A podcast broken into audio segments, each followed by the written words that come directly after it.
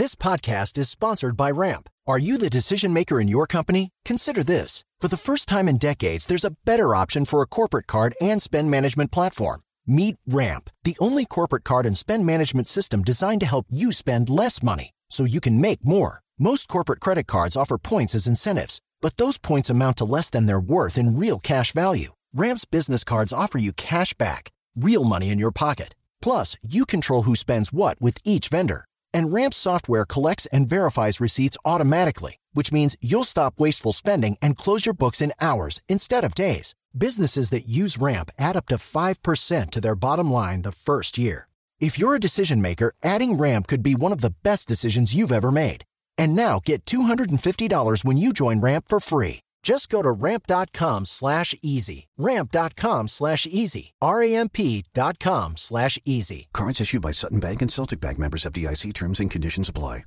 Siete en punto, panorama informativo 88.9, información que sirve.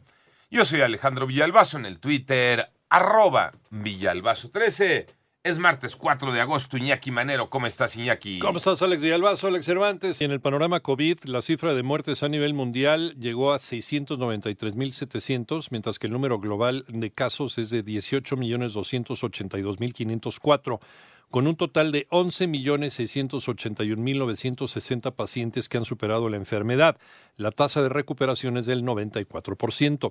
Estados Unidos encabeza la lista de países con más fallecimientos al registrar 155.469. Sigue Brasil con 94.665 decesos y México ya ocupa el tercer lugar mundial con 48.012 muertes.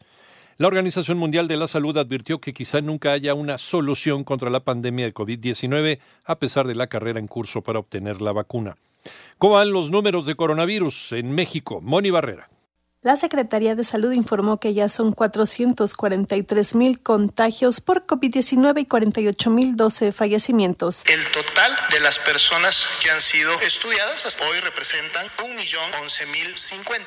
Ayer comentábamos que habíamos superado el día de ayer el millón precisamente. Hoy actualizamos a 1.011.050 y este dato también es relevante porque este número de personas, más allá de que su resultado haya sido negativo, haya sido positivo o se encuentre todavía todavía pendiente de conocerse este resultado, pues todas estas personas lógicamente fueron muestreadas. Fueron a una unidad de salud en donde se les tomó un hisopo faringio o nasofaringio. Así lo dijo José Luis Salomía, director general de epidemiología. En 889 Noticias, Mónica Barrera.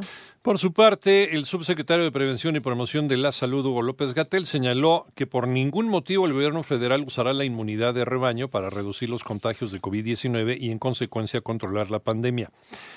El panorama nacional en medio de un operativo con más de medio centenar de patrullas de corporaciones federales y estatales, José Antonio Yepes Ortiz El Marro, líder del cártel de Santa Rosa de Lima y quien fue detenido el domingo, fue trasladado ayer por la noche al penal de Puentecillas en Guanajuato, donde permanecerá hasta que concluyan las audiencias relacionadas con los delitos que se le imputan.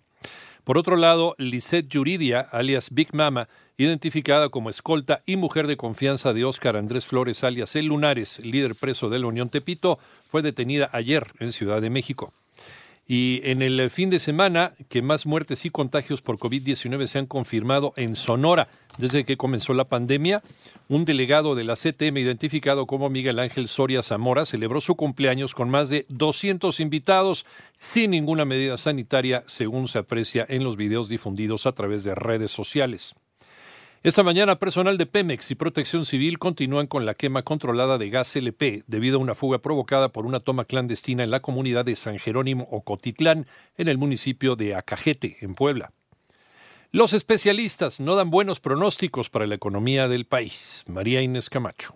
Especialistas económicos consultados por el Banco de México estimaron que la economía nacional tendrá una contracción mayor al pasar de 8.7 a menos 10.02% para el cierre de este año, debido a las condiciones del país derivadas por la pandemia del COVID-19, en tanto que para el 2021 y 2022 se espera una marginal recuperación de 2.88 y 2.27% respectivamente, lo que aunado a la contracción de 0.1% reportada el año pasado, arrojaría un promedio anual de 1 1.28% menos. En materia de empleo, los especialistas estiman que en todo este año el Seguro Social reportará la pérdida de 1.173.000 trabajadores registrados, cifra mayor al 1.141.000 que esperaban en junio, mientras que para el 2021 los pronósticos apuntan a que solo se crearán 396.000 empleos, es decir, apenas una tercera parte de los perdidos en 2020. Finalmente, en materia de inflación, los especialistas elevaron de 3.31 a 3.6% su expectativa para este año, mientras que para el tipo de cambio lo revisaron de 22.78 pesos por dólar a 22.69 para finalizar el año. 88.9 Noticias, María Inés Camacho Romero.